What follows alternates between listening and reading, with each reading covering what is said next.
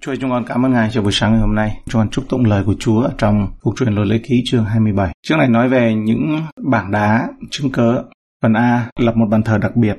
Mạng lệnh thiết lập một bàn thờ đặc biệt. Câu 1 đến câu 8. Môi xe và các trưởng lão truyền lệnh này cho dân sự. Hãy giữ gìn mọi điều răn mà ta truyền cho các ngươi ngày nay. Khi ngươi đã qua sông Jordan đặng vào xứ mà Jehovah Đức Chúa Trời ngươi ban cho ngươi, thì phải dựng những bia đá lớn và thoa vôi. Đoạn khi ngươi đã đi qua sông Jordan vào xứ mà Jehovah Đức Chúa Trời ngươi ban cho ngươi, tức là xứ đượm sữa và mật, y như Jehovah Đức Chúa Trời ngươi của tổ phụ người đã hứa cùng ngươi, thì hãy ghi trên các bia đá đó những lời của luật pháp này. Vậy khi các ngươi đã qua sông Jordan rồi, phải dựng những bia đá này trên núi Ebanh và thoa vôi y theo lệnh ta truyền cho các ngươi ngày nay. Tại nơi ấy, ngươi cũng phải lập một bàn thờ cho Jehovah Đức Chúa Trời ngươi, tức là một bàn thờ bằng đá, chớ nên tra đổ bằng sắt vào đó. Ngươi phải lập bàn thờ của Jehovah Đức Chúa Trời ngươi bằng đá nguyên khối, và trên đó dâng những của lễ thiêu cho Jehovah Đức Chúa Trời ngươi. Cũng phải dâng của lễ thù ân, ăn tại đó và vui vẻ trước mặt Jehovah Đức Chúa Trời ngươi. Ngươi phải ghi trên các bia đá hết thảy lời luật pháp này và khắc cho thật rõ ràng. Hãy giữ gìn mọi điều răn mà ta truyền cho các ngươi ngày nay. Môi xe đã giảng xong lời rao giảng cho dân Israel, nên không còn gì để nói ngoài lời khuyến khích, động viên, đơn giản là hãy làm theo những gì lời Đức Chúa Trời đã truyền. Israel nghe lời chưa đủ, họ cũng phải là người thực hiện những lời của Ngài. Ở trong câu 5 thì nói, người cũng phải lập một bàn thờ cho Jehovah Đức Chúa Trời người. Khi Israel vào đất hứa, họ phải xây một bàn thờ đặc biệt. Nó được làm bằng đá tự nhiên, không có công cụ bằng sắt được sử dụng để chạm khắc đá. Với toàn bộ những tảng đá này tạo nên bàn thờ, họ cũng phải viết rất rõ ràng trên đá tất cả những chữ của luật pháp. Đây là một bàn thờ đặc biệt, nó rõ ràng được dùng để tế lễ, cũng phải dâng những của lễ thù ân, tức là của lễ hòa bình, của lễ bình an ở trên đó. Nhưng nó cũng là vật kỷ niệm luật pháp của môi xe và bài giảng vĩ đại của ông cho dân Israel trong sách phục truyền luật lệ ký. Joshua vâng theo mệnh lệnh này trong Joshua chương 8 câu 30 đến 32. Ở đó, tại núi Ebanh trong đất hứa, Joshua trước sự chứng kiến của dân Israel đã viết trên đá một bản sao luật mà môi xe của môi xe mà người đã viết ra. Có thể những gì được viết là tổng kết của luật pháp trong 10 điều răn. Ở trong câu 5 thì nói, tức là một bàn thờ bằng đá chớ nên tra đồ bằng sắt vào đó. Điều này đã được truyền lệnh bởi vì Đức Chúa Trời không muốn sự vinh hiển của người thợ điêu khắc trở thành trung tâm của sự chú ý tại bàn thờ của Ngài. Đức Chúa Trời tại bàn thờ của Ngài sẽ không chia sẻ vinh quang với bất kỳ người nào. Vẻ đẹp và sự hấp dẫn sẽ chỉ được tìm thấy ở trong sự cung cấp của Đức Chúa Trời, không phải trong bất kỳ sự khôn ngoan nào của xác thịt và người hãy thoa vôi trên bằng đá. Để cho các chữ của luật pháp có thể đọc được dễ dàng thì chúng được quét bằng vôi màu trắng, nó nổi bật lên. Bất cứ điều gì chúng ta có thể làm là để lời của đức chúa trời dễ tiếp cận với người khác đều là điều tốt. Miễn là sự toàn vẹn của lời đức chúa trời được giữ gìn. Bất cứ lúc nào lời Đức Chúa Trời được trình bày, lời ấy phải được trình bày thật rõ ràng. Mỗi người giảng và dạy lời Chúa hãy cố gắng làm cho lời của Đức Chúa Trời trở nên rõ ràng. Ví dụ như là dùng các cái phương tiện để làm nổi bật lời của Chúa lên. Các cái công cụ đó là cần thiết.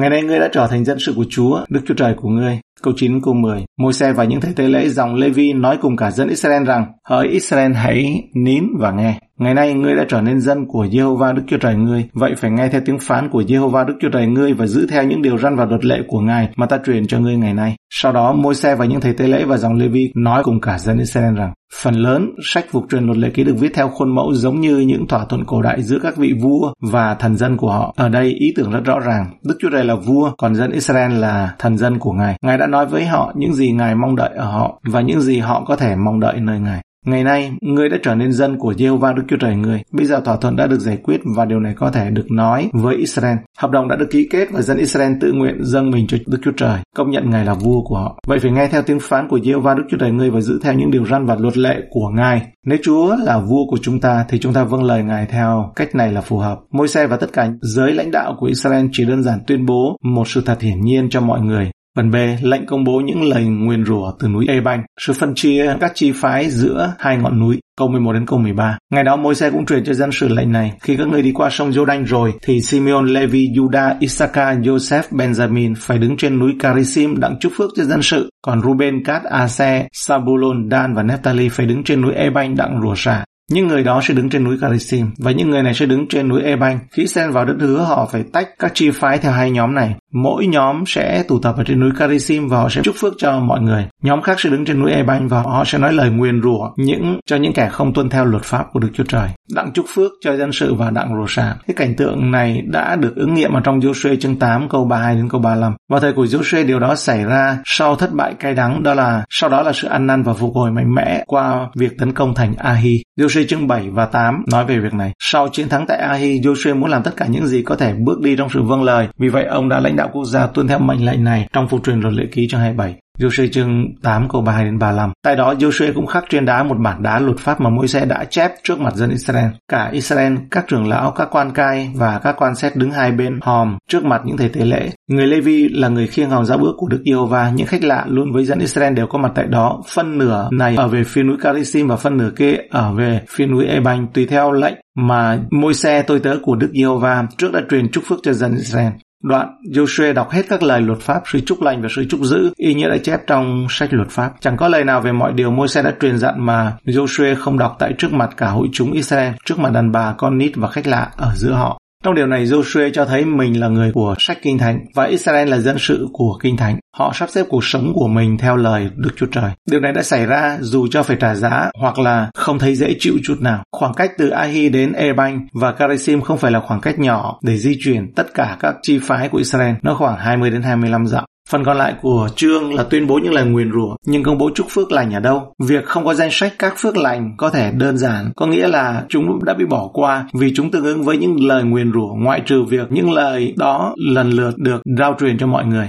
Những người này sẽ đứng trên núi Karisim và những người kia sẽ đứng trên núi Ebanh. Đức Chúa Trời đã ra lệnh cho bài giảng ngoài trời có khán giả tham gia này. Nó xảy ra tại núi Karisim và núi Ebanh vì một số lý do quan trọng.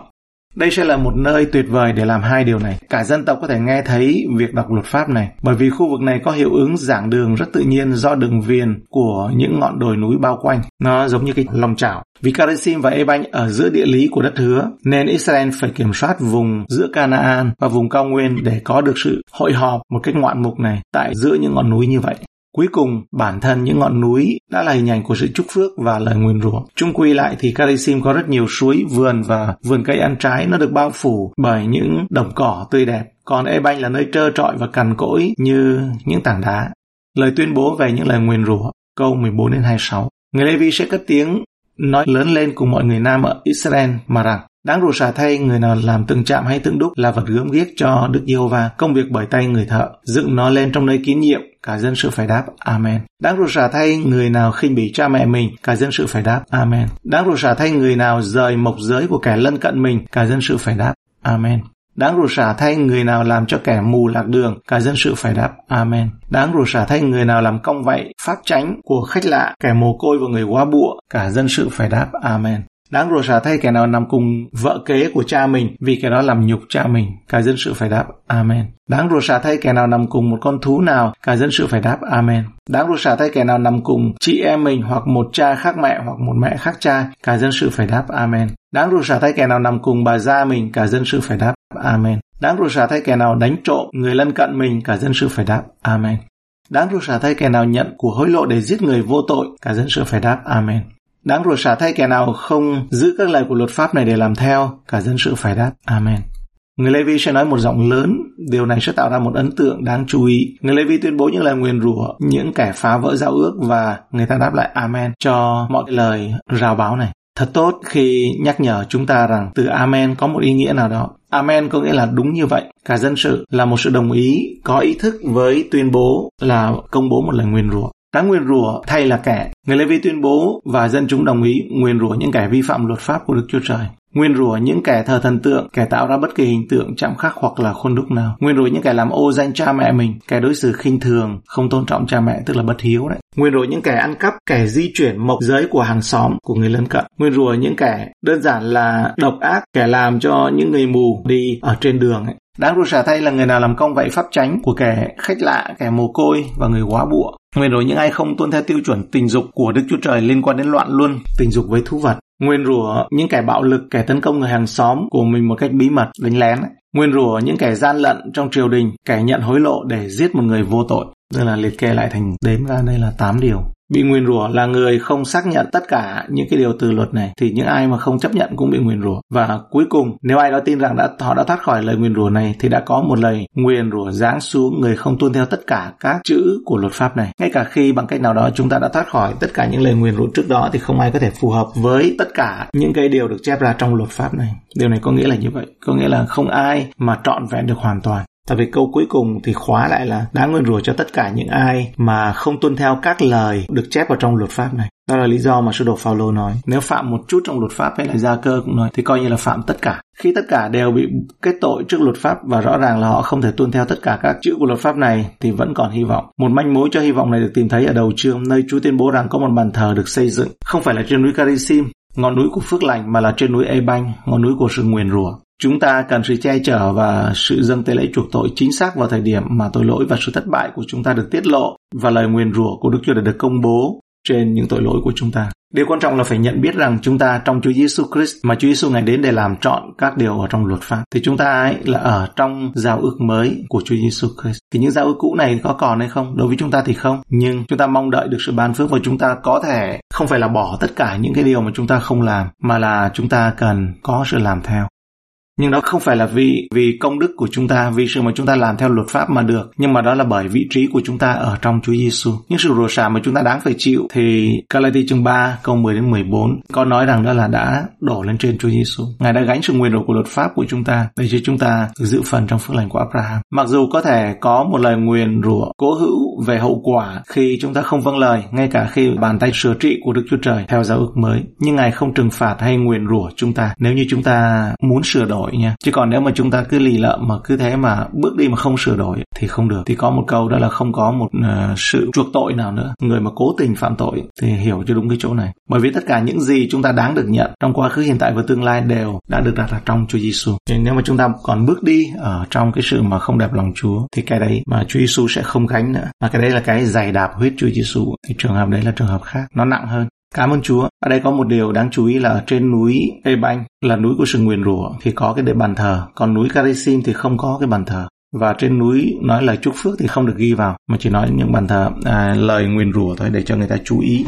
Và trong kinh thánh thì nói chúng ta, khi ở trong Chúa Giêsu Christ thì chúng ta, Roma chương 12 câu 1 câu 2. Vậy tôi nói, tôi lấy sự thương xót của Đức Chúa Trời mà khuyên anh em hãy dâng thân thể mình làm của lễ sống và thánh đẹp lòng Đức Chúa Trời, đó là sự thờ phượng phải lẽ của anh em. Đừng làm theo đời này, nhưng hãy biến hóa bởi sự đổi mới của tâm trí của mình để thử cho biết sự tốt lành, đẹp lòng và trọn vẹn của Đức Chúa Trời là thể nào. Và câu tiếp theo thì có nói là trong anh em đừng có ai có tư tưởng cao quá lẽ. Tức là khi mà chúng ta bước đi với Chúa thì mỗi một sự thay đổi. Ở trong ý nghĩ mỗi một sự đổi ý nó thể hiện một cái sự ăn năn. Sự thay đổi suy nghĩ của chúng ta là nó thể hiện một sự ăn năn đến với Chúa. Và nhờ ơn ở nơi ngài chúng ta có thể làm được theo được các điều răn ở trong Chúa Giêsu. Ngày nay có những cái sự dạy dỗ trong cơ đốc giáo nói rằng ấy, tất cả những cái điều răn mười thậm chí cả 10 điều răn nữa thì ở trong Chúa Giêsu chúng ta không có cần phải làm theo nữa mà đây là những hội thánh tin lành lớn và có ảnh hưởng trong dạy dỗ ở tại Mỹ nha. Thì chúng ta phải nghe để mà cẩn thận. Chúng ta cần biết là những cái lời đó nó có đúng hay không. Bởi vì Chúa ngài gánh hết sự rủa xả rồi cho nên là những điều trong luật pháp chúng ta không cần làm theo. Chúng ta sẽ không có cái mối giao ước cũ giống như người Israel. Nhưng mà những điều như trong 10 điều răn những điều như là trong các cái à, lời trong kinh thánh này nó có giúp cho chúng ta không? Nó rất là cần thiết cho chúng ta nhưng mà mối ràng buộc của chúng ta ấy, đó là ở trong Chúa Giêsu là trong giao ước mới. Điều này không có nghĩa là nhẹ hơn. Tôi nghĩ rằng chúng ta nghĩ như vậy thì tốt hơn. Còn nếu mà nghĩ nhẹ hơn ấy thì chúng ta sẽ chơi bời lêu lỏng. Có nghĩa rằng là chúng ta cần có cái sự nghiêm khắc hơn. Bởi vì nếu ai dày đạp huyết trên con ấy, thì người đó sẽ không còn có tê lệ chuộc tội nữa. Cảm tạ Chúa. Chúng con dâng lời cảm ơn Ngài cho những lời này.